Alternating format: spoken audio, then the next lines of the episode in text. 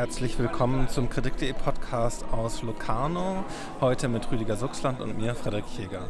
Wir wollen ein bisschen über die Filme reden, die wir bisher sehen konnten, ein erstes kleines Resümee ziehen, ähm, Eindrücke von der neuen Festivalleitung. Hier seit diesem Jahr ist Jonah Nazaro verantwortlich für das Programm. Und ähm, wir haben ähm, bereits einige Filme gesehen, die wir beide gemeinsam haben, also die Überschneidungen in unseren beiden Sichtungen bei so einem Festival, auch wenn es nur in einem kleinen Bergdorf ist, ähm, äh, gibt es doch etliche Filme, sodass es auch möglich ist, aneinander vorbei das Festival zu äh, gestalten. Wir haben ähm, vier Filme, über die wir ähm, uns ein bisschen mehr austauschen können. Ähm, einer davon ist der zweite Spielfilm von äh, Sabrina Sarabi. Ähm, Niemand ist bei den Kälbern. Ähm, Rüdiger, möchtest du uns ein bisschen was sagen dazu, was das für ein Film ist? Ja, was ist das für ein Film? Der äh, spielt äh, auf dem Land und man bekommt dann schnell mit, dass es irgendwo zwischen äh, Hamburg und vielleicht Hannover oder Berlin ist, also auf dem breiten Land, das Meer ist fern und gewissermaßen ist auch die Hoffnung erstmal ziemlich fern. Wir lernen ein paar Menschen kennen, die meisten sind jung, das heißt, die sind so zweite Hälfte 20, erste Hälfte 30 und sind, äh, kann man sagen, im landwirtschaftlichen Betrieben und in deren Umfeld beschäftigt.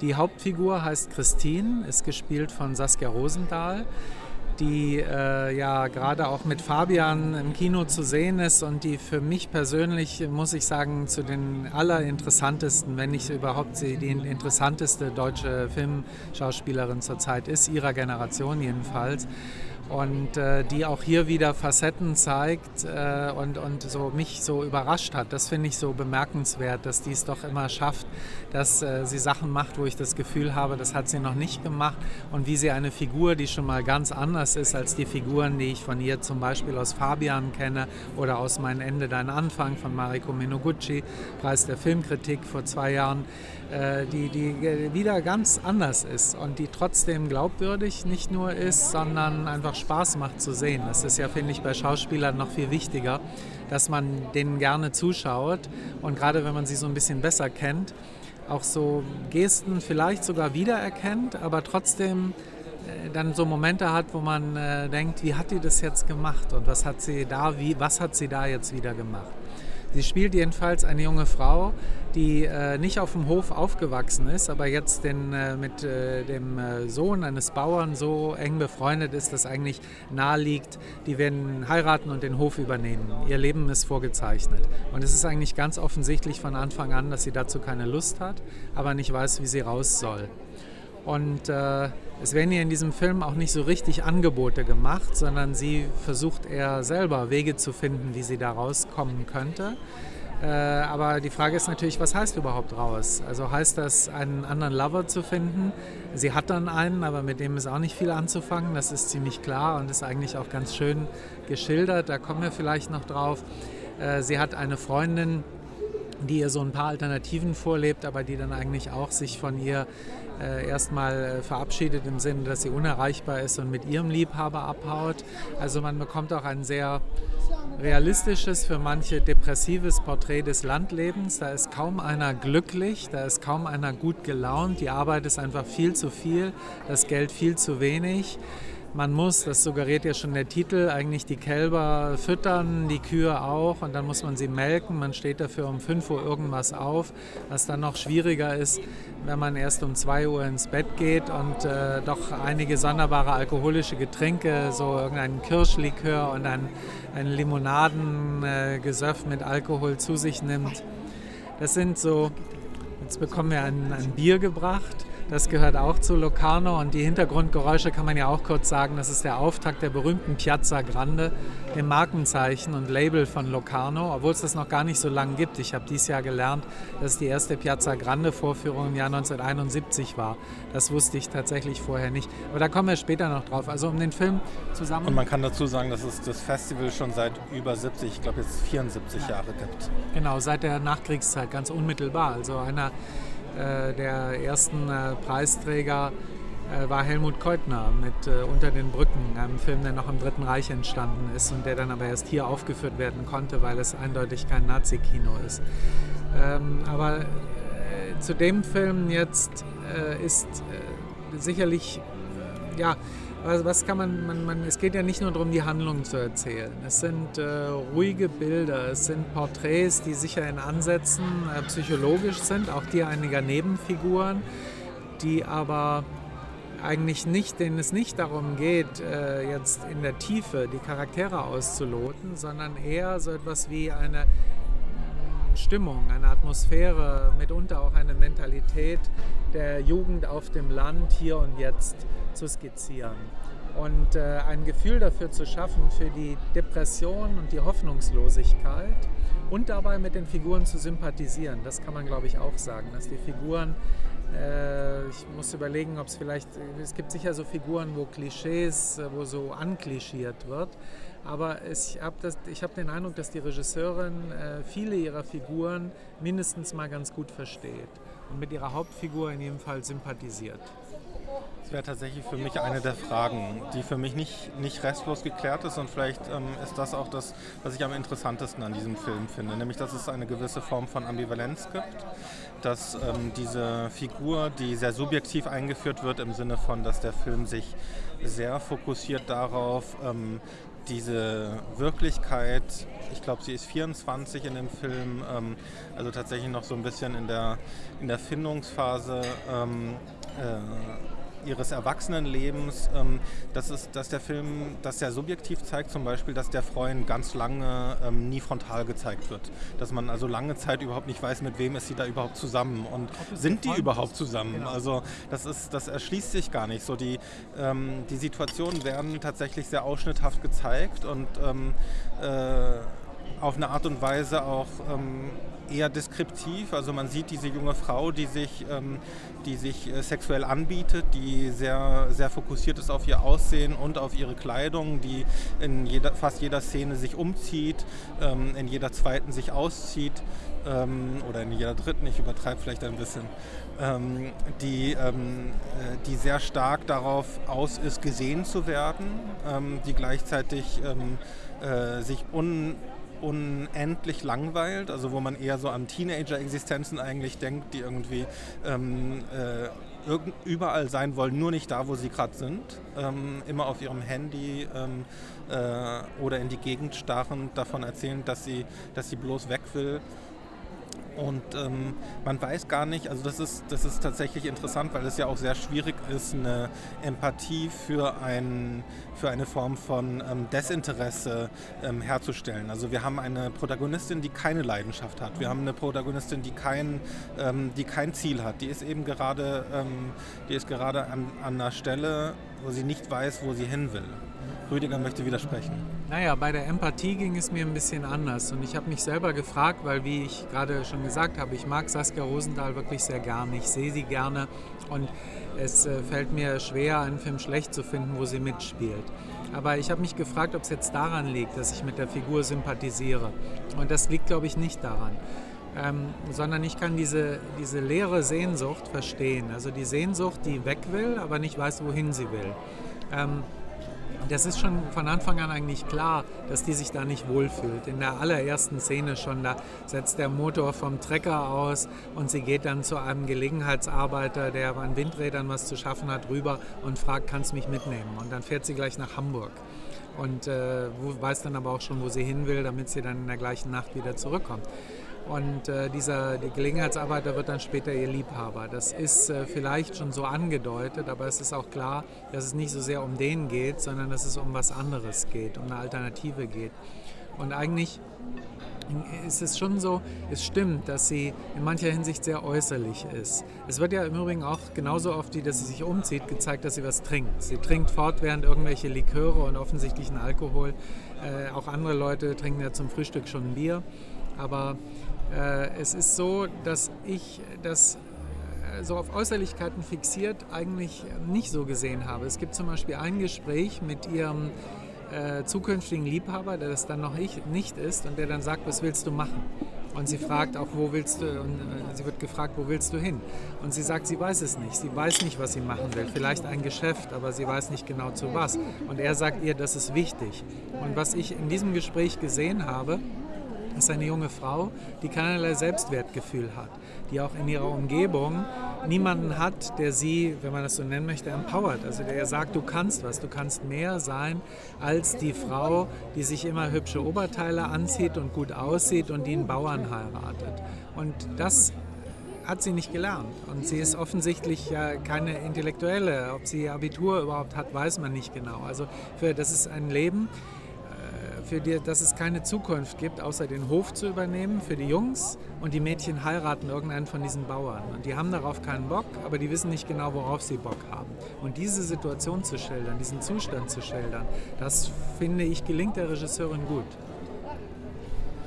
Ähm, meinst du, dass dieser Film ähm ein fatalistisches Bild von diesem Zustand zeichnet. Also wir haben ja ein, wir haben eine Geschichte, ohne da zu viel vorauszugreifen, die ähm, nicht in Richtung Happy End ähm, drängt.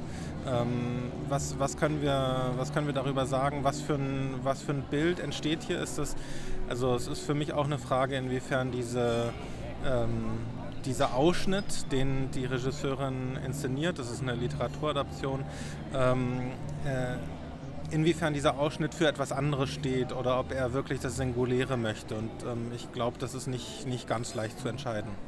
Genau, das ist nicht ganz leicht. Ich kenne die Vorlage nicht. Ähm, allerdings sehe ich, das Ende ist kein Happy End, das stimmt, aber es ist ein Open End. Es ist äh, durchaus so, dass man das als eine Befreiung sehen kann. Sie sieht, sie, sie, es gibt eine Form von Ausweg, den sie, die sie, den sie auch nehmen muss, aber sie könnte auch schlechtere Auswege nehmen aus der Situation, in die sie sich reinmanövriert im Laufe des Films.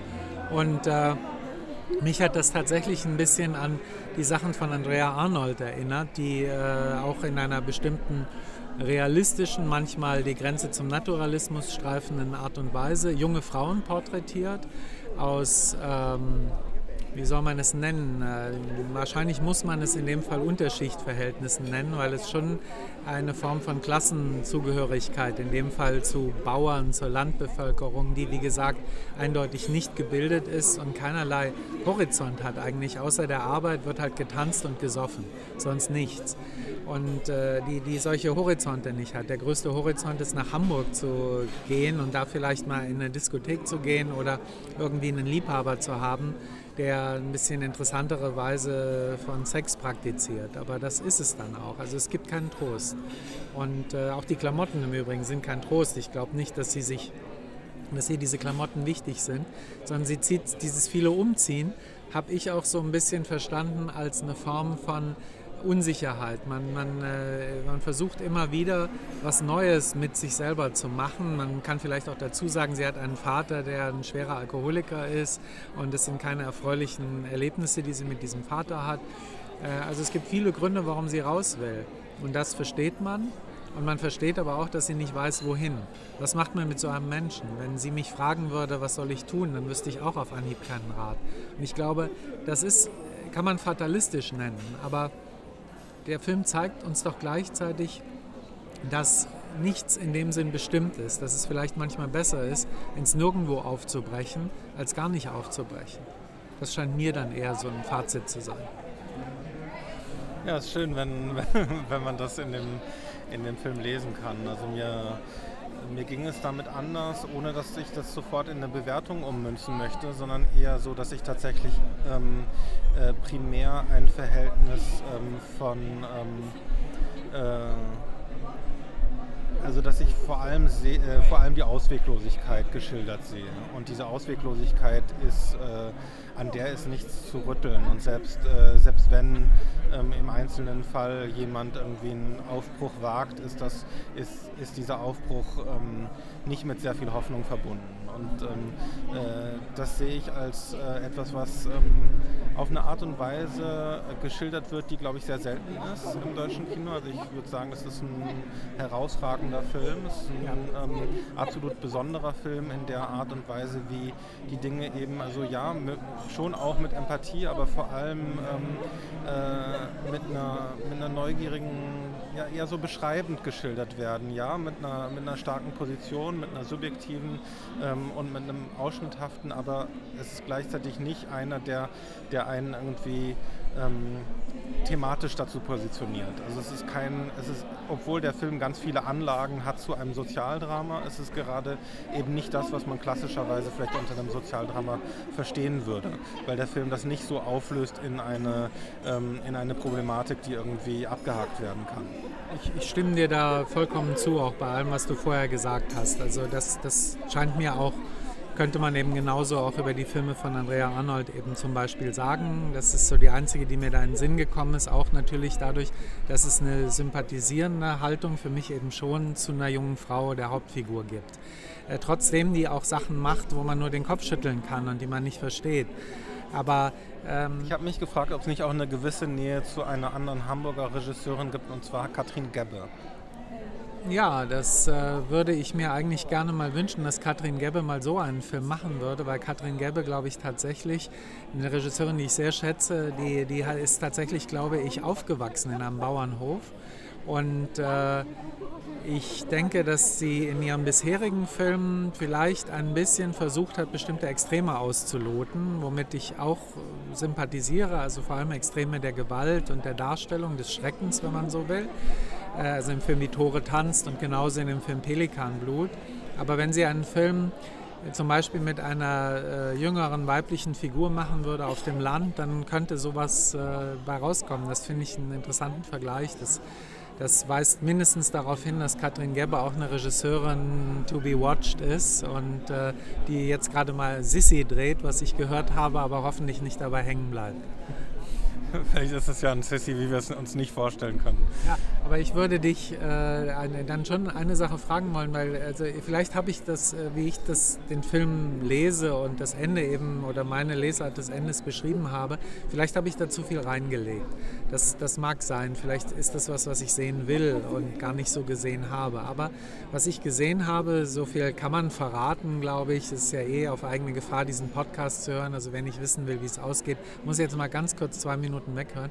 Man sieht im letzten Bild, äh, wie sie wegfährt. Sie ist äh, zu Hause weggegangen. Sie hat ihre Sachen gepackt. Sie hat ein eigenes Auto, muss man dazu sagen, und mit dem fährt sie weg.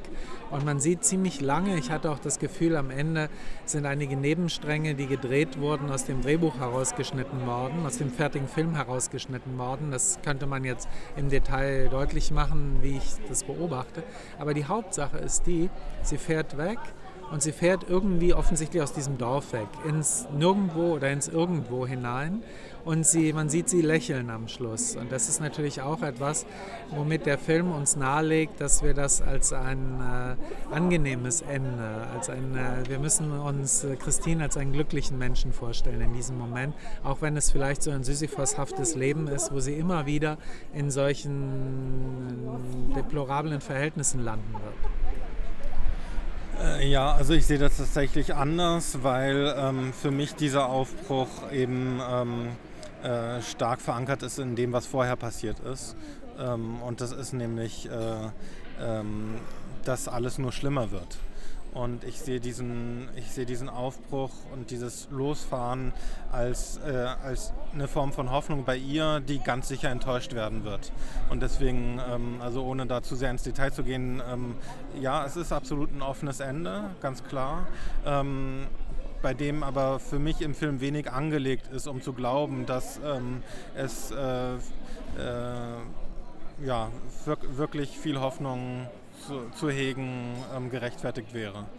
Wir sind uns einig. Also ich glaube, dass, ja, ja, kann ich alles äh, unterschreiben. Vielleicht ist jetzt eine Temperamentfrage zwischen uns. Äh, ich hatte jedenfalls, bin dir sehr dankbar, dass du mir gesagt hast, das ist ein Film, den sollte man sich ruhig mal angucken und der könnte mir gefallen und da hast du richtig gelegen. Der hat mir gut gefallen und das ist ja nicht bei jedem deutschen Film der Fall. Insofern bin ich vielleicht auch äh, glücklich, dass ich einen deutschen Film gesehen habe, der mal wieder gut ist. Und äh, eine Regisseurin, wo mich bei der wirklich interessiert, äh, im Gegensatz zu ihrem ersten Film, äh, Prelude, äh, wo mich jetzt wirklich interessiert, was die so weitermacht.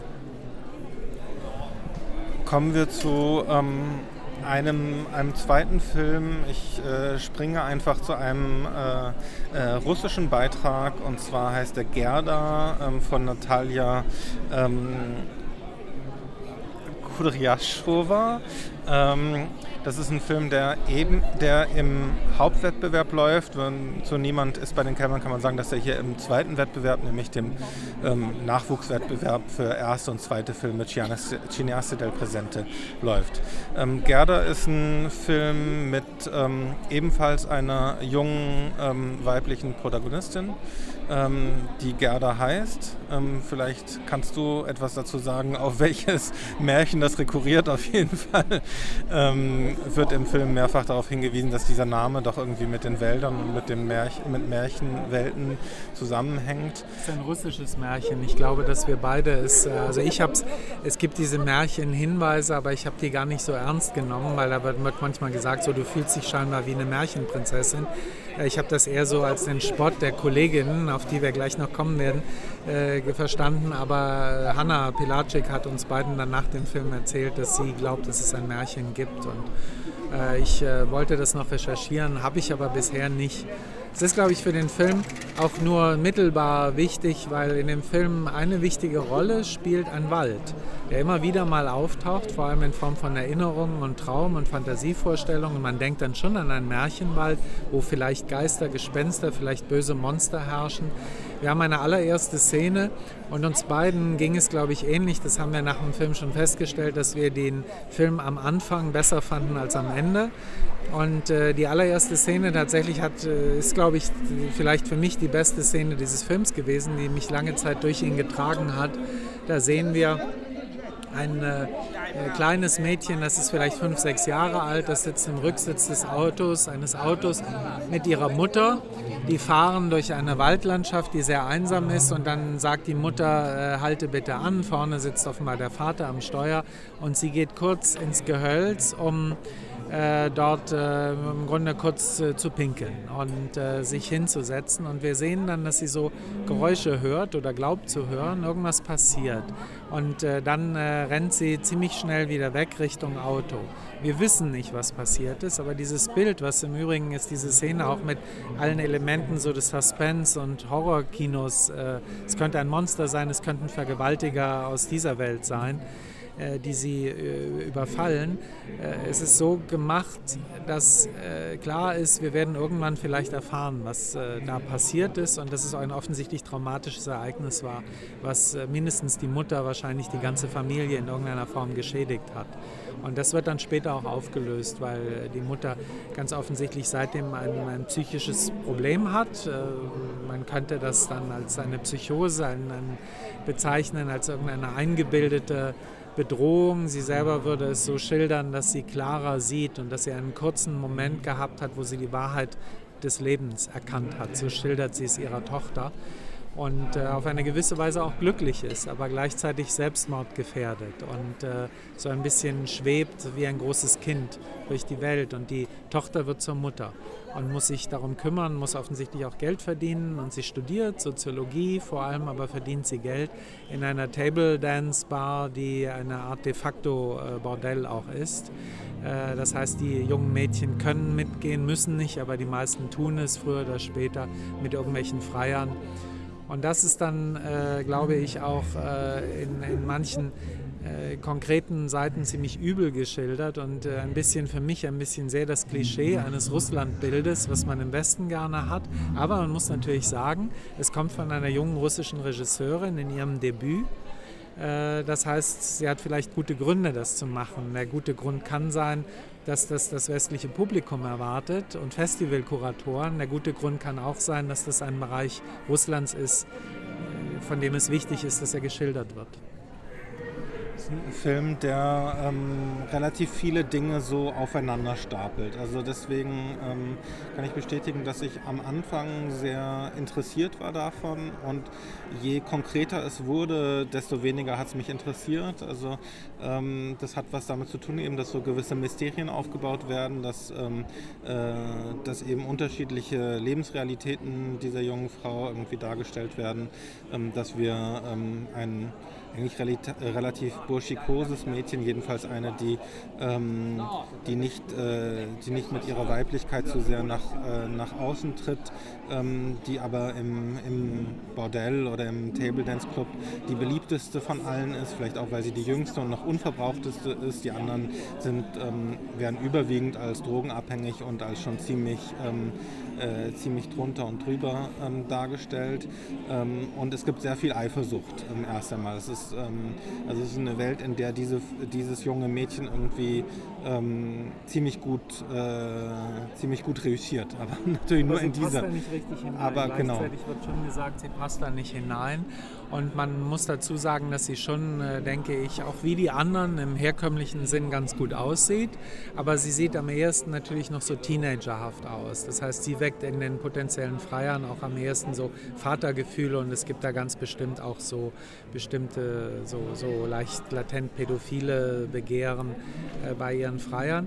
Und das macht sie so besonders. Äh, und äh, sie hat was Verletzliches auch, nicht? Was, was auch manchmal in einigen Szenen etwas deutlicher zutage tritt. Gleichzeitig hat sie eine Weise, sehr souverän mit den Freiern umzugehen. Es gibt eine, einen Moment, wo es sehr gefährlich werden könnte, wo sie dann ein Kinderlied singt und dadurch gewissermaßen eine ganze Gruppe, ich glaube sechs Männer um sie herum, äh, so erschüttert, dass die äh, möglicherweise drohende Gewalt, vielleicht Vergewaltigung, dass die nicht stattfindet. Es gibt auch eine Szene, in der, also das ist ein Strang des Films, muss man sagen, weil es gibt auch etliche.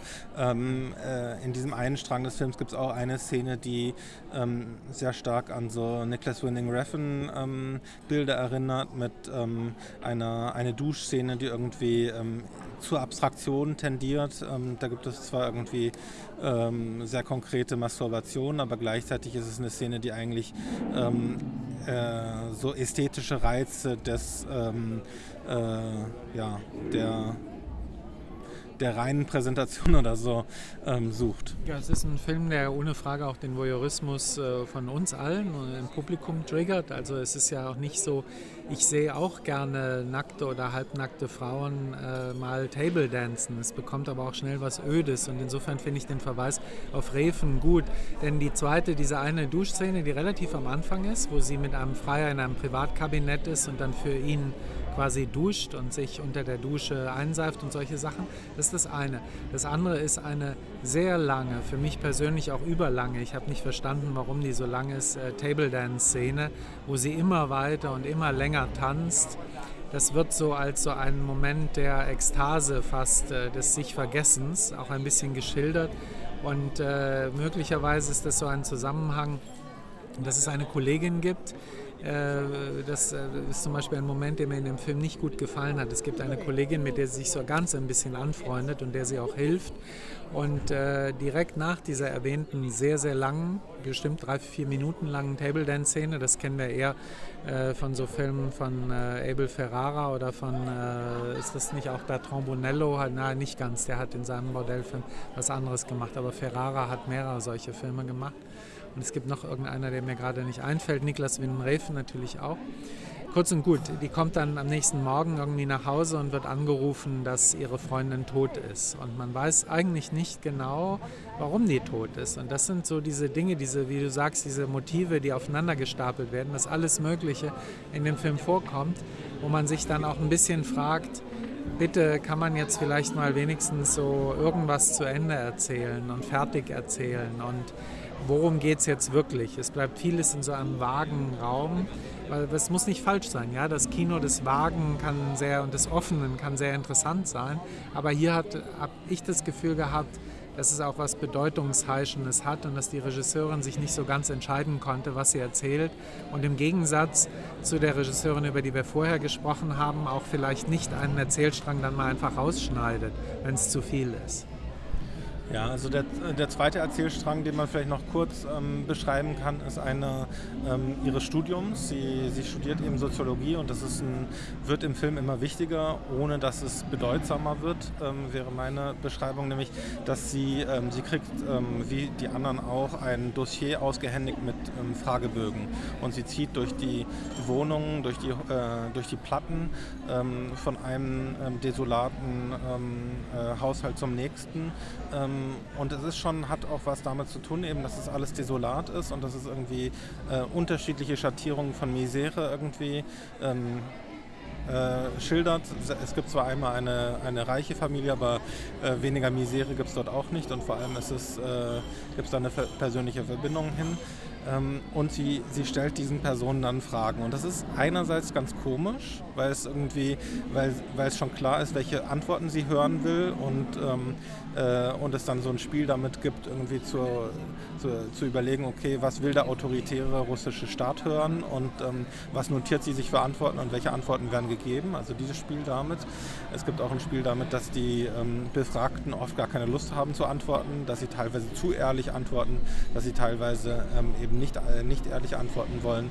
Und gleichzeitig ist das, ähm, äh, so wie vieles andere eben in diesem Film, so kumulativ. Man hat irgendwie überhaupt keine, gar keine Zuspitzung von ähm, äh, also wie, wie das zusammenhängen könnte mit, mit, den anderen, mit den anderen Ebenen des Films. Und das ist, glaube ich, das, das große Problem, dass dieses für sich genommen eigentlich interessante Element, das man ja durchaus ähm, produktiv machen könnte, ähm, für sie auch man kann ja auch sagen, es ist auch auf eine Art und Weise eine etwas verlorene Protagonistin, die sich ja um ihre Mutter kümmern muss, die, ähm, die auch versucht irgendwie sich ein bisschen um die Probleme des Vaters zu kümmern oder beziehungsweise den Vater aus dem Leben der Mutter rauszuhalten. Ähm, also es ist eine junge Frau, die irgendwie versucht Dinge zu klären und gleichzeitig die irgendwie gut ihren Lebensunterhalt verdienen kann, ähm, die Soziologie studiert und man würde denken, die ist irgendwie, ähm, die hat schon ein bisschen was auf der Reihe und gleichzeitig ist sie schon ziemlich verloren. Ja. Ja. und sie ist auch bis zu einem bestimmten Grad hoffnungslos, ähm, weil sie äh, jemand ist, die äh, insofern kann man sie tatsächlich mit der Saskia Rosenthal-Figur äh, vergleichen, die eigentlich nicht genau weiß, wo sie hin will, die aber in Zuständen lebt, in denen sie nicht bleiben will. Und äh, sie hat aber eher noch äh, über die Soziologie vielleicht die Hoffnung, dann später mal was Vernünftiges äh, zu machen. Sie ist eben offensichtlich auch gebildeter, sie lebt in der Stadt. Äh, interessant ist, dass sie eigentlich kein wirkliches Liebesleben hat. Also der Sex ist für sie nicht wichtig. Sie hat dann irgendwann mal mit einem Freier Sex, aber wahrscheinlich eher, um sich zu vergessen. So wird das so ein bisschen eingeführt. Und, äh, oder auch um, um gewissermaßen sich noch mehr zu beschmutzen, weil es eine Situation ist, wo es ihr auch nicht gut geht. Ähm, aber es, äh, auch das ist wieder so ein bisschen im Unklaren. Ich finde, dass der Film viele Ansätze hat und dass er auch äh, ja, manchmal sozialrealistisch ist, aber ohne zu sehr miserabilistisch zu sein. Es ist eher so ein Porträt des postsozialistischen Russland. Und äh, sie lebt in einer Plattenbausiedlung, muss man auch dazu sagen. Am Schluss sieht man, wie alle Bäume, die in der Mitte zwischen diesen äh, Trabantensiedlungen äh, sich befinden, wie die alle ge äh, gesägt werden und, und dann unten auf dem Boden liegen. Äh, und man kriegt manchmal mit den Dreck und, und diese, diese ja, Abgefucktheit eigentlich dieser, diese, dieses Hauskomplexes auch. Und äh, auf der anderen Seite, es wird manchmal so ein bisschen damit gespielt, wie gefährlich das Leben ist, aber am Ende sehen wir ja nie, was der Film, glaube ich, nahelegt, dass wir das erwarten, sehen wir nie eine wirkliche Gefahr. Also wir sehen keine Momente, in denen sie zum Beispiel ernsthaft belästigt wird von den Freiern. Wir sehen keine Momente, wo sie auf der Straße als eine leicht bekleidete, gut aussehende Frau, die alleine durch die Nacht geht, äh, an, übel angemacht wird oder überfallen wird. Das alles liegt so der Film so ein bisschen, spielt damit legt er nahe. Die einzige echte Gefahr ist der Vater, der übrigens ein, der ist auch Alkoholiker, aber der ist Polizist, der lebt von der Mutter getrennt und der hat eine Pistole, die er dann auch mal zieht und dann löst sich ein Schuss in dem Moment, wo man das abnehmen will. Und das ist auch so eine Situation, wie man zwei, dreimal Angst hat, dass die Mutter sich umbringen könnte, haben wir hier äh, Angst, äh, dass der Vater vielleicht alle erschießt oder die Mutter oder sich selbst und so etwas. Aber wie gesagt, da wird mit gespielt und das hat für mich so ein bisschen was Sinnloses gehabt, weil es eben zu nichts hinführt und, und äh, auf der Stelle tritt. Also kumulativ hast du das genannt. Und da fand ich auch diese Soziologie ich, ich, weiß eben nicht, ob man das gegen die Regisseurin wenden muss, in dem Sinn, dass man sagt, sie will sich interessant machen. Das könnte man tun. Es hat was davon, dass der Film sich interessant macht mit diesen ganzen Bestandteilen und dass er gleichzeitig eben spielt mit Dingen, die das Publikum sehen will. Also russische Zustände, die schlecht sind, leicht bekleidete Frauen, die äh, tanzen und die auch, äh, weil du hast vorhin gesagt, wie Saskia Rosenthal in dem deutschen Film oft äh, ausgezogen ist. Also unsere russische Protagonistin ist, glaube ich, doppelt so oft ausgezogen, was mit ihrem Beruf zwar zu tun hat, aber dennoch, es ist sicherlich so ein Blick. In beiden Fällen übrigens von jungen Frauen, der auf Frauen geworfen wird und den man, glaube ich, durchaus auch, äh, wenn man will, kritisieren könnte fürs Objektifizieren und fürs Ausstellen. Ja, es gibt ja auch keinen, keinen Grund zu glauben, dass äh, Misogynie irgendwie von Männern gepachtet wäre. Ähm, aber tatsächlich ist diese, ähm, also ich finde es weniger entscheidend, dass diese, äh, die Intention jetzt genau zu, zu ergründen, aber man kann schon beobachten, dass es ein Film ist, der ähm, der so ein, der irgendwie auf eine Art und Weise so ein mechanisches Verhältnis hat zu den unterschiedlichen ähm, Elementen, ähm, äh, die es so vorbringt und ähm, die er vorbringt und ähm, es gibt einen Willen zur ästhetischen Gestaltung. Das ist, glaube ich, das, was mir sehr gefallen hat am Anfang und weswegen ich ähm, äh, eine ganze Weile überdachte, dass, das doch, ähm, dass es da noch ein großes Potenzial gibt. Ähm, und dann ähm, hat er sich so nach und nach immer mehr entzaubert. Ähm, aber diese, das ist zumindest eine, eine Sache, die, die, ich, die ich durchaus irgendwie schätze, dass, äh, dass er eben versucht, ein ästhetisches Verhältnis zu dieser Welt aufzubauen, ähm, was ich als Brücke nutzen möchte für die, die, Überleitung zu dem nächsten Film, nämlich Bertrand Mondicots ähm, After Blue, Paradisal, ähm, äh, weil das ein Film ist, der ähm, eine eigene Welt erschafft, sehr viel äh, im wörtlichen Sinn und wirklich ganz anders als äh, alles andere, was wir bisher hier gesehen haben. Ein Film, der auf einem anderen Planeten spielt, ähm, auf einem Planeten, wo ähm, Menschen ähm, hingeflogen sind, ähm, den sie kolonisiert haben. Ähm, es wird uns anfangs so ein bisschen erzählt und behauptet, was, da, was das für ein Planet ist, ähm, auf, eine, auf eine ganz charmante Weise, wie ich finde, die der Film aber nicht äh, zeigen muss, weil der Film ähm, äh, eben durch, durch die durch die sehr starke Ästhetisierung ähm, äh, ganz vieles ausblenden kann und ähm, in einer Fantasiewelt vor allem beheimatet ist, in der wir diesen Planeten nur, ähm, nur so erahnen können. Ja, das ist ein Film, der mich äh, wirklich überrascht hat und sehr positiv überrascht hat, weil ich an, banal gesagt nicht mit dem gerechnet habe, was ich dann sehen würde. Äh, retrospektiv kann man sagen, dass natürlich, wenn man sowohl an französische äh, Comic-Kultur denkt, äh, dann natürlich auch an so bestimmte Filme, nicht zuletzt auch von Luc Besson, dann kann man auf der einen Seite da Nähen finden, weil die Franzosen so das einzige europäische Land sind, die es wirklich schaffen, vielleicht ab und zu mal die Spanier ein bisschen äh, Fantasy- und Comic-Welten, äh, die vollkommen unabhängig von den amerikanischen und den asiatischen Welten sind, zu erschaffen. Und da gehört dieser Film unbedingt auch rein. Und äh, äh, man wüsste auch gerne, wie viel Geld der Mann gehabt hat, weil das schon ein Film ist, der von seiner Ausstattung her ähm, ziemlich, äh, also der, wahrscheinlich war das alles billig, aber es sieht nicht billig aus. Und man kann sich durchaus vorstellen, dass das auch viel gekostet haben könnte. Es ist nicht so viel CGI, wenn ich das richtig entziffere. Natürlich gibt es das, aber ähm, mir kam es so vor, dass vieles auch gebaut ist und, und haptisch. Es ist sehr handwerklich. Ja, ja, sehr handwerklich, genau. Und es ist eine Welt, wo fast nur weibliche Figuren, einige sind auch so, so androgyn und äh, geschlechtlich unklar, kann man sagen. Äh, auch in dem Sinn, dass äh, eine wahrscheinlich männliche Figur äh, statt eines Penis Tentakeln hat, was tatsächlich auch schön anzusehen ist und der Film relativ explizit zeigt. Im Übrigen ist das jetzt der dritte Film, fällt mir auf, wo wir äh, oft Frauen äh, mit nackten Busen sehen. Das tun wir auch bei, bei Mondico, aber wieder ganz, ganz anders. Genau, aber das, das Wichtige ist, glaube ich, zu sagen, dass hier, das ist äh, quasi Prämisse des Films, das ist eine dieser Behauptungen, die am Anfang stehen, dass die Männer eben bei dieser Kolonisierung dieses Planeten schnell weggestorben sind, alle. Ähm, und das heißt, es gibt keine Frauen, die sich zum Objekt für andere Männer machen. Genau, deswegen machen sich die Frauen zum Objekt anderer Frauen und es gibt viele Szenen einer, einer lesbischen Liebe in den unterschiedlichsten Formen. Und äh, es fällt mir tatsächlich schwer, diesen Film äh, zusammenzufassen, in dem Sinne eine kohärente Geschichte jetzt zu erzählen, die die Handlung ist. Äh, erstens, weil das, glaube ich, ziemlich schwer ist. Und zweitens, weil ich darauf nicht geachtet habe. Weil was passiert, ist eine visuelle Überwältigung erstmal des Zuschauers. Äh, du lächelst jetzt schon. Nein, ich, ich wollte nur sagen, ich, ich könnte, glaube ich, so eine ganz so eine Spur legen. Mach ja? doch also mal bitte. Ein, ich habe ja jetzt schon Film, der, erzählt. Ähm, es ist ein Film tatsächlich, der sich nicht, der sich nicht definiert über seine Handlungen, der aber äh, im, im Mittelpunkt doch eine hat, und zwar, dass ähm, die junge Protagonistin ähm, Roxy heißt sie und Toxic wird sie genannt von allen. Ähm, sie ist ein bisschen ein Outcast. Sie ist vor allem eine, ähm, sie ist eines äh, dieser Wesen, das auf diesem Planeten erst zur Welt gekommen ist durch irgendwie reproduziertes Sperma. Ähm, ganz genau, genau habe ich sie nicht verstanden. Aber sie ist ein Outcast und ähm, äh, sie, ähm, sie findet am Strand eine, eine Frau, die eigentlich schon beerdigt wurde.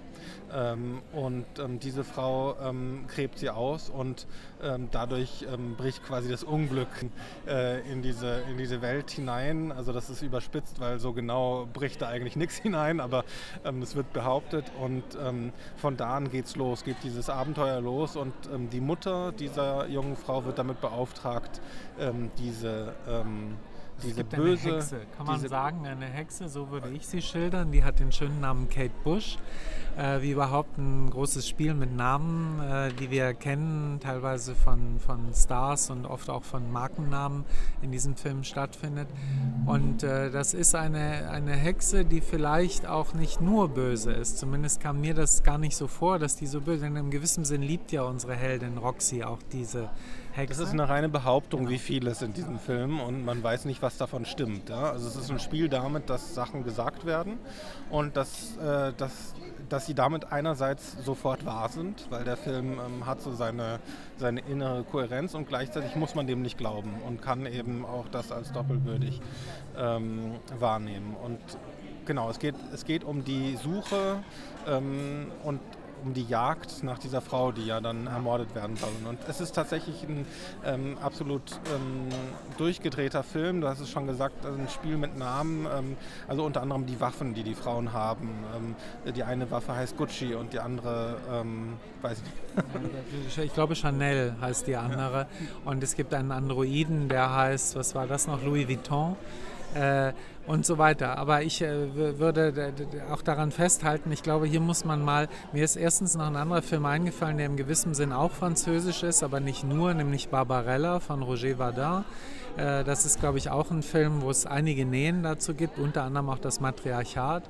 Aber äh, auch diese, vor allem diese, nennen wir es doch mal, psychedelische Ästhetik und sehr bunte Ästhetik. Ich glaube, man muss hier wirklich sagen, was sieht man denn? Man sieht Bilder, die sind gemalt, die sind in, äh, in klaren, tiefen, oft grellen Farben. Manches ist so leicht neonmäßige Ästhetik. Äh, dann gleichzeitig sieht man Menschen, die so in, in oft Felle und ähnliches. Äh, Haare sind übrigens sehr wichtig in diesem Film, weil die auch den Frauen an Stellen wachsen, wo das normal normalerweise nicht der Fall ist. Äh, Umgekehrt äh, gibt es auch zum Beispiel diese Hexe, Kate Bush, hat an der Stelle eines Geschlechtsorgans ein drittes Auge.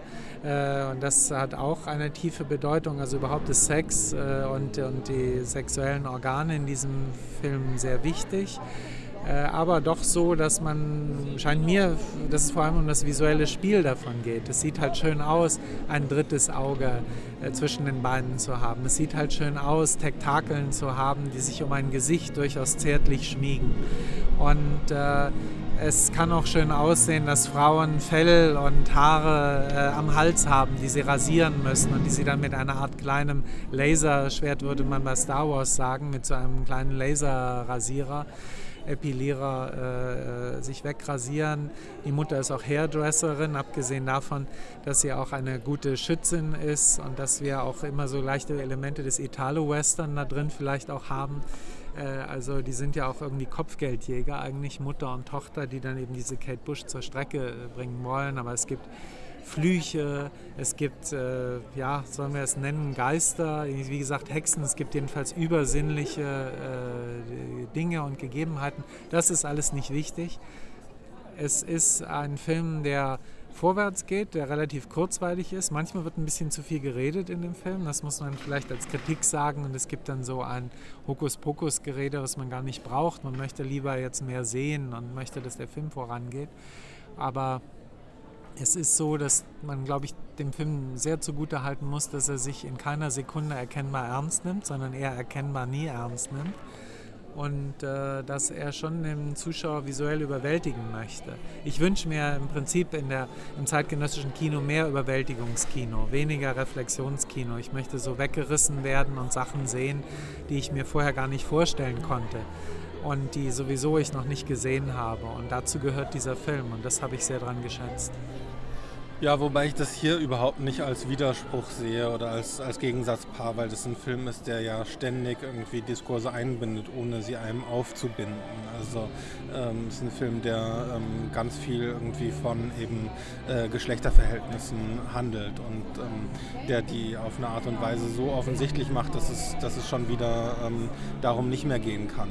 Ähm, also es ist, es ist, glaube ich, auch ein Film, der ähm, wirklich zeigt, dass es hier, dass hier ein, eine singuläre Stimme am Werk ist. Äh, Bertrand Mondico hat ähm, seinen ersten Film ähm, auch unter, unter Giorno Nazzaro, nämlich in der Settimana della Critica in Venedig gezeigt, wo der künstlerische Leiter hier vorher künstlerischer Leiter war. Ähm, das ist der Film ähm, äh, Wild Boys, ähm, Les Enfants Sauvages, ähm, Les Garçons Sauvages, Entschuldigung, das Geschlecht ist wichtig. und der ist sogar bei uns im, im Kino gestartet. ein Film, bei dem es auch ähm, ganz zentral um, ähm, also es war ein Coming-of-Age-Film, insofern doch ein bisschen anders gelagert, aber einer, bei dem ähm, Geschlechtlichkeit auch und die, die Reise in, auf, äh, auf äh, ja, in so verrückte Welten irgendwie im Zentrum stand. Und ähm, ich glaube, dieses, dieses Handgemachte und dieses, dass diese Welt irgendwie ähm, die ist mit Symbolen überladen und gleichzeitig ist sie eben so überladen, dass das einzelne Symbol nicht irgendwie ähm, sich einem ähm, äh, zu sehr ähm, ja, in, den, in den Vordergrund rückt, dass es nicht zu, äh, nicht, nicht zu sehr zum Entschlüsseln da ist. Also man könnte hier irgendwie, natürlich ist es ein, also es ist ein Planet voller phallischer ähm, Elemente und gleichzeitig ist es nicht so, dass das irgendwie das Einzige wäre, was man da zu entschlüsseln hätte. Und deswegen ähm, finde ich, hat es, hat es was sehr Verspieltes und, ähm, äh, und Anregendes und ähm, es ist ein, ja, es ist was äh, sehr Besonderes. Ja, finde ich auch. Und ich finde auch, dass das ein Regisseur ist, der, äh, den wir beachten müssen und von dem, glaube ich, noch einiges zu erwarten ist. Und es ist, wie du gesagt hast, ein zweiter Spielfilm, was uns vielleicht auch die Möglichkeit gibt, jetzt äh, überzuleiten in dem Sinn zur Selektion insgesamt, weil wir ja, wir waren beide schon öfter in Locarno und äh, ich glaube, wir haben durchaus so unterschiedliche Bewertungen von Locarno und Einschätzungen, aber ich weiß nicht, äh, ich habe den Eindruck, dass es auch dir so geht, dass du ganz happy bist mit der jetzigen Auswahl und dass das eigentlich interessant ist, dass wir gar nicht viele richtig bekannte Namen haben. Auch Mondico, auch wenn der einen Film gemacht hat und ich schon vorher wusste, wer das ist, ist klar, das ist irgendwie ein junger, ein neuer, einer, der erst am Anfang seiner Filmemacherkarriere steht. Und das gilt für sehr viele hier, die ihre ersten oder zweiten Filme haben, auch im Wettbewerb. Und das scheint mir das große Plus der diesjährigen Locarno-Ausgabe zu sein würde auch sagen, dass das Methode hat. Also meinem Eindruck nach ähm, äh, will die jetzige Leitung auch ein Programm zeigen, bei dem es viel zu entdecken gibt. Das war immer schon irgendwie ähm, die Ausrichtung des Festivals, also zu sagen, wir zeigen Dinge, die auch ein bisschen randständiger sind oder die ein bisschen ähm, äh, überraschender sind, die weniger in äh, in den ganz ähm, zentralen konventionellen ähm, Pfaden des, ähm, des Autorenkinos beheimatet sind und gleichzeitig die eben auch ähm, äh, die Verbindung haben zum, zum Narrativen. Ich glaube, äh, ähm, Jonah Nazzaro bringt ähm, eine große, große Liebe für Genre-Elemente mit, ähm, was er unter anderem auf der Piazza Grande ähm, äh, zeigen kann, aber eben auch mit Filmen wie ähm, After, After Blue. Und es gibt noch ein paar andere Beispiele dafür. Ich glaube, dass das äh, gleichzeitig aber auch ähm, jetzt eine, eine, äh, eine, Konzentration gibt. Und das ist, glaube ich, nicht nur Corona geschuldet, dass in diesem Jahr sehr viel weniger Filme laufen. Ich habe sie nicht gezählt, aber man merkt es daran, dass ähm, gewisse strenge, ähm, also dass man mehr Zeit hat, also dass es, äh, dass es mehr Wiederholungen gibt und dieselben Filme immer wieder laufen, aber man jetzt nicht zu jeder Uhrzeit immer einen neuen Film hätte, den man sehen könnte. Es sind unter 300 Filmen und man muss, es sind immer noch 270, glaube ich, wenn man Kurzfilme und alles Mögliche mitrechnet. Es sind unzählige Sektionen, das kann jeder auf der Website nachgucken. Aber wir hatten in den letzten Jahren auch dann über 300 Filme, muss man sagen. Und äh, es geht mir auch so, dass ich es viel konzentrierter finde und dass das ein großer Pluspunkt ist. Äh, Wobei man auch ähm, abwägend sagen kann, es wurde eine Reihe gestrichen, nämlich das ist die Reihe des experimentellen Kinos. Ähm, die hieß ähm, eine Weile unter Chatrion hieß sie Science of Life ähm, und zuletzt hieß sie Moving Ahead und die wurde tatsächlich gestrichen. Das ist etwas, was aktuell anscheinend nicht mehr gewünscht ist. Also das heißt, das Kino, das, ähm, das sich dem Narrativen weniger verpflichtet fühlt und das, ähm, äh, das auch, ähm, sagen wir mal, im, im Markt des, des Kinos. Also es ist natürlich in Anführungszeichen zu sehen, weil vieles, was hier läuft, in Deutschland nicht im Kino starten wird. Aber doch viele Filme, die hier laufen, haben einen Weltvertrieb, haben Möglichkeiten, irgendwie eine Auswertung zumindest in ein paar Ländern ins Kino zu kommen. Und die, die Filme, die auf der Piazza Grande laufen, sowieso. Ähm, aber es gibt so ein paar, es gibt so ein paar randständige Dinge, ähm, Elemente eben des, des nicht narrativen Kinos, die, die jetzt ähm, ausgeklammert werden in diesem Jahr zum ersten Mal. Ja, man müsste schauen, ob die, also ich bin kaum in den Nebensektionen oder eigentlich gar nicht in Nebensektionen unterwegs. Ich habe ein bisschen Piazza Grande gesehen und ansonsten Filme aus den beiden Wettbewerben. Äh, da müssen wir, glaube ich, drüber reden, was die eigentlich unterscheidet. Ich würde mal, aber ich, bisher habe ich auch noch keinen Film gefunden, ich würde mal davon ausgehen, wenn es gut läuft, dann ist in dem zweiten Wettbewerb, wo es nicht um den Leoparden geht, die Cineasti di Presenti, da, da finden dann auch die experimentellen Sachen Platz. Allemal findet auch ein dokumentarischeres Kino dort Platz. Da habe ich schon Beispiele gesehen. Und man muss dazu sagen, es gibt ja auch noch äh, zwei oder drei andere Sektionen, wo gewissermaßen äh, lange Spielfilme oder mittellange Spielfilme laufen könnten. Ähm, es wäre sehr schade, wenn sich das Festival dem äh, experimentellen und nicht narrativen ganz verschließen würde.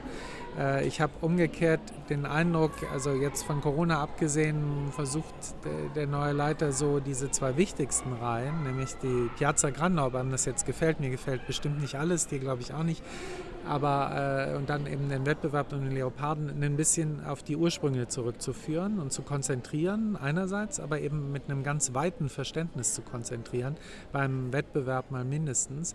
Äh, mehrfach, sowohl im Katalog wie in öffentlichen Statements, hat äh, der neue Direktor vom Pleasure Principle gesprochen und äh, das kann man als äh, Lustprinzip übersetzen. Er selbst hat auch einmal den Bezug auf Roland Barthes, äh, Lust am Text, da kann man auch schnell auf Lust am Film kommen, äh, wo es, äh, er hat, er hat diesen Bezug auf Roland Barthes gezogen, wo es dann ja überhaupt nicht, wo er damit gleich signalisiert, es geht nicht darum, es billig und einfach zu machen. Es geht auch nicht darum, dass sogenannte schwierige oder sogenannte langweilige Filme nicht lusterfüllend sein könnten und Spaß machen könnten, sondern es geht eher darum, dass äh, durch die Programmauswahl äh, nicht signalisiert wird, wir schließen bestimmte Teile aus, sondern wir integrieren. Wir haben gewissermaßen einen diversen Auswahlbegriff und, und Kinobegriff.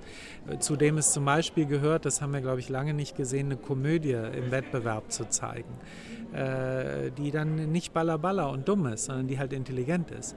Und, äh, aber wir haben oft im Wettbewerb ja dann schon ernste Filme. Es gibt so auch in anderen Festivals natürlich eine Tendenz zum Miserabilistischen und äh, zum irgendwie so, zumindest aus meiner Sicht, pseudo-anspruchsvollen und zu einer gewissen Feindschaft manchmal, mindestens Skepsis gegenüber dem Genre. Das wird dann nur erlaubt, wenn es durch drei äh, Drehungen des äh, Kunstkinos gedreht ist. Aber so ein einfacher, geradliniger Genrefilm, den sieht man eigentlich selten in solchen Wettbewerben. Warum, frage ich mich. Wenn er gut ist, müsste das doch der Fall sein. Nur sind ja alle Filme aus ihrem eigenen Recht gut. Und zum Beispiel den erwähnten Film äh, After Blue von Mondico, den kann ich mir in den jeweiligen Auswahlen der beiden Vorgänger äh, nicht vorstellen. Ich, ich, ich, äh, sehe das irgendwie weder bei Lili Instin noch bei Carlo Chatrian, der jetzt die Berlinale leitet, der sicher in mancher Hinsicht gute Arbeit für Locarno gemacht hat, aber der dann doch einen, finde ich, weitaus engeren Kinobegriff hatte als das, was ich jetzt in diesem Jahr sehe. Ja, es ist ganz schwer, ähm, ganz schwer zu spekulieren, was die, äh, was die aus dem diesjährigen Programm ähm, dann auch gezeigt hätten oder nicht. Aber ich könnte mir vorstellen, dass, ähm, dass ein Film wie eben After Blue ähm, nicht unbedingt im Hauptwettbewerb gelandet wäre oder zumindest hätten sie sich vielleicht bemüht, ihn woanders eben abzu, äh, abzuschieben oder einzusegmentieren, in, in die jeweilige Nische zu bringen. Ähm, ich finde, dass äh, dass das Festival von Locarno eben ge genau deswegen, wegen diesen total unterschiedlichen Elementen, die hier aufeinandertreffen, ähm, so ein großes Lustprinzip ähm, bedient. Ähm, das hat was, äh, also da kann auch das absolut strenge Autorenkino und auch ähm, äh, extrem formalistische Werke ähm, äh, darunter sein und dann auch wieder Werke, die, ähm, die offener sind in der Form und ich finde, dass das, äh, dass das oft eine sehr, sehr starke Koexistenz mit einer unter anderem auch ähm, sehr zentralen und für viele Besucher hier ähm, vielleicht die wichtigste oder mit die wichtigsten Reihe ähm, der Retrospektive. Ähm, äh, immer zusammengeht, weil man hier immer von den aktuellen Filmen zu den alten Filmen wechselt und ähm, mit der Ausnahme von, ich glaube, zum ersten Mal in diesem Jahr ähm, sind die Titel nicht mehr systematisch untertitelt. Ich weiß nicht, ob das eine Corona-Sparmaßnahme ist oder ob davon ausgegangen wird, dass die, die Schweizer und die Besucher hier nun mal Italienisch sprechen. Wer ist schon ein gebildeter Gast, der kein Italienisch spricht? Ähm, ich leider. Äh, genau, vielleicht kannst du uns noch ein paar Worte dazu sagen, was, was diese Retrospektive dieses Jahr äh, für Erlebnisse bietet. Äh, ja, ich habe äh, unter, hab untertitelte Filme. Ähm, äh, ich habe einen Film gesehen, der nicht untertitelt war, der nur italienisch war. Und äh, da habe ich aber dann doch genug verstanden. Jetzt wird es gerade im Hintergrund sehr laut. Äh, und einen anderen Film, der war französisch untertitelt, wo ich dann auch nicht auf der vollen Höhe meines Verständnisses bin, aber dann doch italienisch mit französisch zusammen. Das war sehr äh, gut gelaunt. Ich habe jetzt gerade, I'm sorry, einen richtigen Blackout, weil ich gerade überlege, wie heißt jetzt verdammt, ja, La Tuada. Der, der, und zwar Vorname Andrea, richtig? Äh, hoffentlich. Naja, äh, das gucken wir jetzt gleich nochmal nach. Die Retrospektive jedenfalls ist einem italienischen Regisseur gewidmet, den äh, wenige von uns kennen. Und auch äh, den kennen die Italiener, das habe ich inzwischen schon festgestellt, weil mir eine Italienerin gesagt hat, ja, ja, der ist ganz bekannt. Mir sind dann auch einzelne Filme aufgefallen, als ich ein bisschen im Programm nachgeguckt habe. Aber erstmal habe ich gedacht, was ist denn das? Und ich glaube, der Grund äh, ist tatsächlich, der, der, Grund dafür, dass nicht äh, bei allen Filmen englische Untertitel vorhanden sind, ist tatsächlich der, dass äh, die Kopienlage nicht so gut ist und die überhaupt die Archivlage nicht so gut ist. Der Mann hat immerhin 35 Filme als Regisseur gedreht zwischen den späten 40er Jahren und den frühen 80er Jahren. Er ist erst 2005 gestorben, ist über 90 Jahre alt geworden und äh, er hat ein sehr breites Spektrum, das sich aber immer wieder auf zwei, drei Dinge verdichtet. Äh, es ist sicherlich das Thema der Erotik, auch durchaus der Erotik junger Mädchen äh, aus der Sicht eines Mannes, der dann irgendwann ein älterer Mann ist. Und äh, das ist ein Thema, was heute in jedem Fall delikat bis angreifbar angesehen wird, was man, mit dem man früher weitaus lässiger umging. Und ich glaube, dass diese, die, die Werke unter anderem auch ganz interessant dafür sind, um zu sehen, wie sehr der Blick auf Weiblichkeit überhaupt und speziell auf junge Frauen sich zwischen den 40er und den, äh, der heutigen Zeit, aber dann in dem Werk der 80er Jahre gewandelt hat und äh, dass man auch sieht, wie äh, gewissermaßen auch äh, Gesellschaftskritik und, und, auch Kritik von, äh, von Geschlechterverhältnissen und von Wahrnehmungen von Geschlechtern, wie das in, äh, in einer Welt zum Beispiel in den 50er Jahren trotzdem stattfinden konnte und auch stattgefunden hat, in mancher Hinsicht viel härter, als man das in Filmen der 70er, der 80er und vielleicht bis in die heutige Zeit gesehen hat. Ich habe gestern einen Film gesehen, Gwendolina, der mir wirklich sehr gut gefallen hat, davon abgesehen, dass es, wenn man so möchte, ein schöner 50er Jahre italienischer Film ist, der auf der Oberfläche daherkommt wie ein Unterhaltungsfilm, wo es um eine junge Frau geht, die mit ihren Eltern Ärger hat und die so die erste Liebe entdeckt. Ähm, Ist allerdings äh, überhaupt nicht so, weil es dann doch eigentlich sich der Film, je länger er dauert, entpuppt als das äh, Porträt einer Figur, die am Anfang kalt und egozentrisch erscheint, aber dann doch als sensibel entdeckt wird und dann doch in ihrem Leiden an den Verhältnissen entdeckt wird und die scheinbare Kälte, ähnlich, man, ich habe an Bonjour Tristesse gedacht, ähnlich wie bei der Hauptfigur ungefähr zur gleichen Zeit, denn Gwendolina ist von 1957, Bonjour Tristesse glaube ich von 58 äh, da ist das eine Figur, die hinter der Härte und der Coolness eines erwachsen werdenden jungen Mädchens dann auch eine Verletzbarkeit und eine Verlorenheit, auch eine Entfremdung äh, zeigt. Und sie äh, ist hier eine, die lauter Avancen kriegt von ihren Klassenkameraden und die sie abweist, äh, die die Männer um den Finger wickelt, aber sie nicht an sich ranlässt und die dann bei einem nicht standesgemäßen Jungen, einem proletarischen Jungen, der aber viel der das Herz auf dem rechten Fleck hat, sagen wir mal. Bei dem wird sie dann schwach und der wird dann ihr Freund und auch ihr, man weiß nicht so genau, Liebhaber, wie weit das geht. Sie küssen sich in jedem Fall und mit den üblichen Formen Geschlechtsverkehr anzudeuten, wird es in diesem Fall nicht gemacht. Äh, also wahrscheinlich haben sie keinen. Äh, sondern es ist was Unschuldiges. Die Eltern sagen dann auch irgendwann über sie, das sind noch Kinder. Sie selbst soll in dem Film 17 sein, die Schauspielerin war 16, als sie es gespielt hat. Und das ist ein Film, der vor allem darin gut ist, dass er das, äh, die bürgerlichen Verhältnisse ihres Elternhauses kritisiert. Und zwar zum einen durch die Brille des nicht standesgemäßen Jungen, zum anderen aber auch durch eine gewisse innere Dekonstruktion. Man sieht einfach, wie die Eltern sich belügen, wie die Eltern aneinander leiden. Der Vater geht fremd, die Mutter will sich scheiden lassen und dann halt doch nicht. Und das wird alles auf der Tochter ausgetragen. Und äh, das äh, ist äh, eigentlich die Geschichte. Und die Tochter gerät immer wieder unter die Räder. Sie wird immer wieder bis zum Schluss. Das ist eben ein Film, der dezidiert kein Happy End hat, sondern die reisen dann ab aus Via Reggio und sie muss da ihren äh, Lover zurücklassen äh, und äh, wird überhaupt nicht gefragt. Und äh, da sieht man, ein junges Mädchen der damaligen Zeit ist ein Objekt ihrer Eltern, ist im Grunde wie ein schönes Möbelstück, wird auch gut angezogen, wird gut gekleidet, wird finanziell und materiell prima ausgestattet, aber was in ihr vorgeht, interessiert eigentlich niemanden. Sie hat zu Spuren und die Eltern sind sehr launisch und viel egozentrischer. Das ist auf den Punkt gebracht eigentlich das Fazit, was dann unter der Unterhaltungsoberfläche zum Vorschein kommt.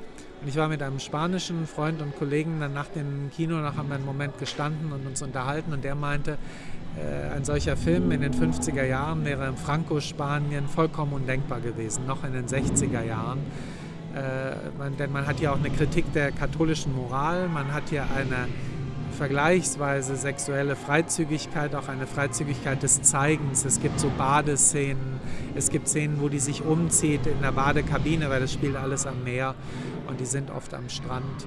Und das sind alles so Momente, wo der Film sicher selber ambivalent ist, wo er auf der einen Seite auch seine Figuren ausstellt, auch Dinge zeigt im Kino, die die Leute damals nur im Kino sehen konnten und sehen wollten. Und auf der anderen Seite dann mit, diesen, mit diesem Zeigen auch reflektiert und bis zu einem bestimmten Grad auch äh, kritisch umgeht, in dem Sinn, dass er das gegen die Verhältnisse wendet. Dass das Zeigen eine Freiheit bedeutet und dann die Gesellschaft, die alles verdrängen und totschweigen und verstecken und nicht zeigen will, kritisiert wird. Das ist, glaube ich, die Essenz dieses Films, Gwendolina. Und ich hoffe und erwarte, das in anderen Filmen von dem Mann zu sehen. Gut, dann ähm, würde ich sagen, ähm, sind wir am Ende unserer ähm, Podcast-Plauderstunde angekommen. Ähm, vielen Dank fürs Zuhören und bis zum nächsten Mal. Tschüss.